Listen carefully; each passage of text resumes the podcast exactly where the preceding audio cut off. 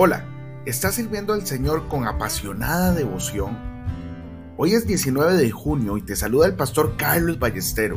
Como todos los días, yo le oro al Señor para que ponga en nosotros un corazón puro y su presencia nunca, nunca se aleje de nosotros.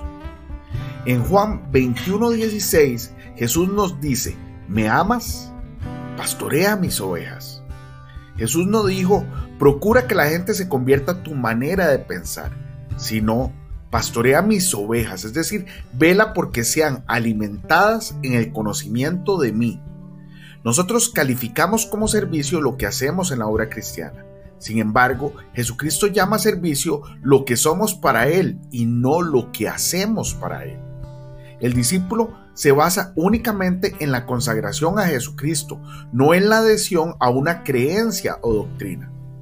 Si alguno viene a mí y no aborrece, no puede ser mi discípulo, dijo Jesús en Lucas 14:26.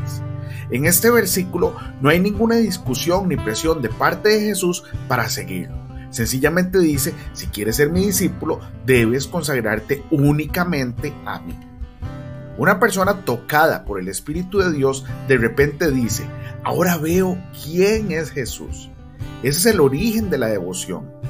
Actualmente hemos sustituido la creencia doctrinal por la personal y esa es la razón por la que tantos están consagrados a diferentes causas y muy pocos a Jesucristo.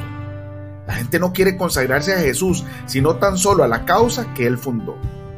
Jesucristo resulta ser profundamente ofensivo para las mentes educadas de hoy en día, para quienes solamente desean que Él sea su amigo y no están dispuestos a aceptarlo de otra forma.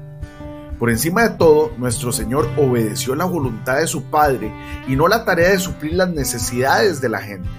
La salvación de las personas fue el resultado natural de su obediencia al Padre. Si solo estoy consagrado a la causa de la humanidad, pronto me cansaré y llegaré al punto donde mi amor vacilará y tropezará. Pero si amo a Jesucristo de una forma personal y apasionada, serviré a la humanidad aunque los hombres me traten como un tapete donde se limpian los zapatos.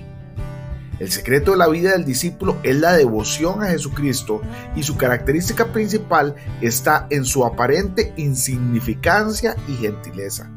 Sin embargo, es como un grano de trigo que cae en tierra y se muere, brotará y cambiará toda la configuración del paisaje. Hoy bendigo tu vida en el nombre de nuestro Señor Jesucristo.